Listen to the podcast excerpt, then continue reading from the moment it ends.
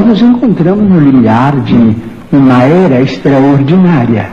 Se nos mostrarmos capacitados coletivamente a recebê-la com a dignidade devida.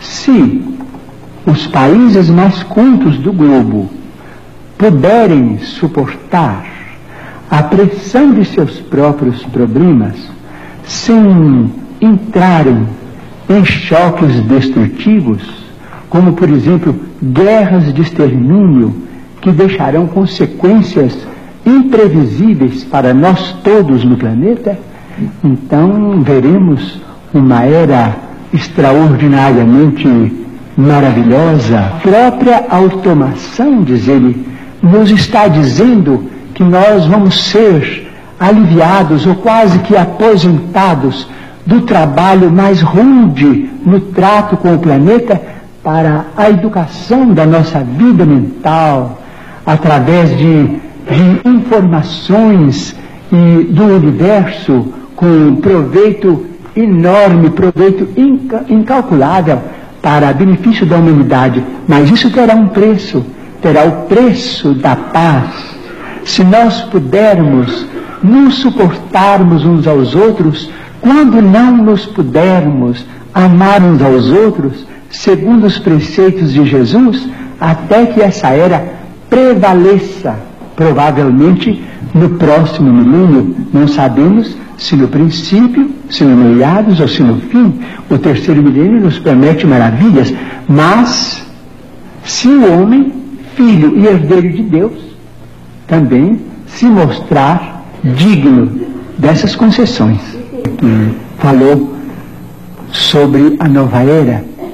Se não entrarmos numa guerra de extermínio nos próximos 50 anos, então nós podemos esperar realizações extraordinárias da ciência humana partindo da Lua. Então, então nós não podemos também acusar os nossos irmãos que estão se dirigindo à Lua para pesquisas que devem ser consideradas da máxima importância para o nosso progresso futuro, porque as despesas efetuadas com isso serão naturalmente compensadas com, talvez, com a tranquilidade para uma sociedade mais pacífica na Terra.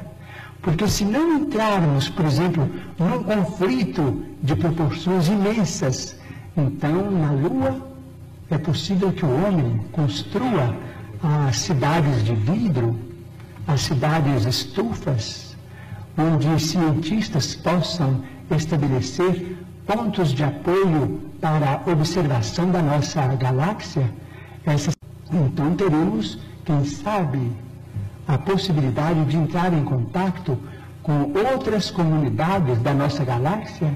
Então vamos definitivamente encerrar o período bélico na evolução dos povos terrestres porque nós vamos compreender que fazemos parte de uma família universal, que não somos o único mundo criado por Deus. O próprio Jesus, a quem reverenciamos como nosso Senhor e Mestre, disse: há muitas moradas na casa de meu Pai.